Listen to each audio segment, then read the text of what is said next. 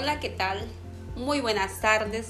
Les saluda Dilma Alejandra Gómez Hernández.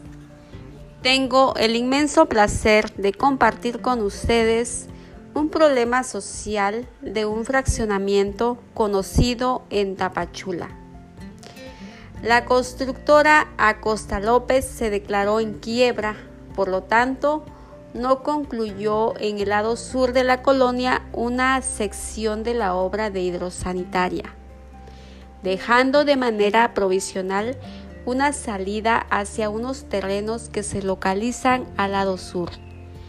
Posteriormente, este fue invadido y regularizado con el paso del tiempo, por lo que los habitantes de ahí se vieron afectados por la obra de drenaje inconclusa ya que las aguas negras corrían en sus predios y decidieron bloquear y rellenar los ductos provisionales.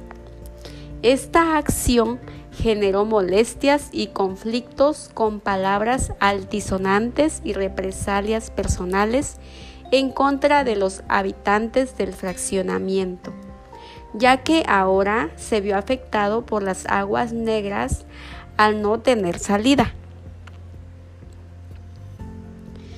Para dar solución a esto se implementaron mecanismos como un grupo de personas quienes se encargaron de convocar a una reunión a los habitantes de la colonia con el fin de determinar acciones prudentes y poniendo en práctica las necesidades de cada uno de los habitantes, se enfocaron a escuchar de forma colectiva, entre paréntesis, para aclarar a detalle cualquier duda. Todo ello para dar solución a este problema. Posteriormente se creó el comité y una asociación civil por mayoría de votos.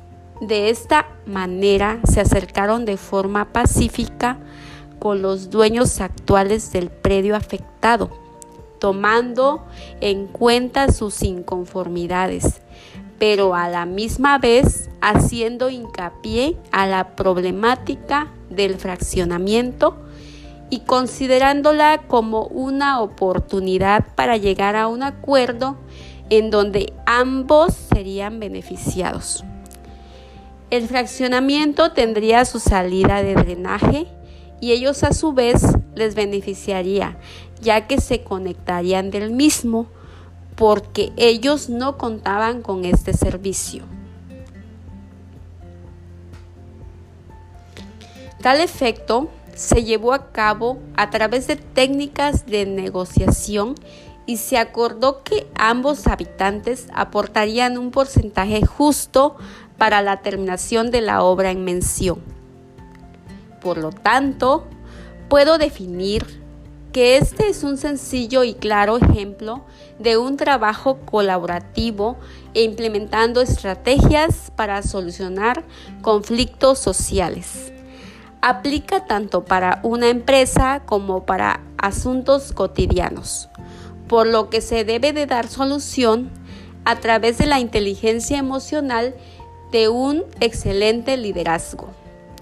Para llegar a un punto de equilibrio, lo importante de ello es aprender a escuchar qué necesitan los demás, ya que sin la escucha activa no se podrá llegar a una negociación.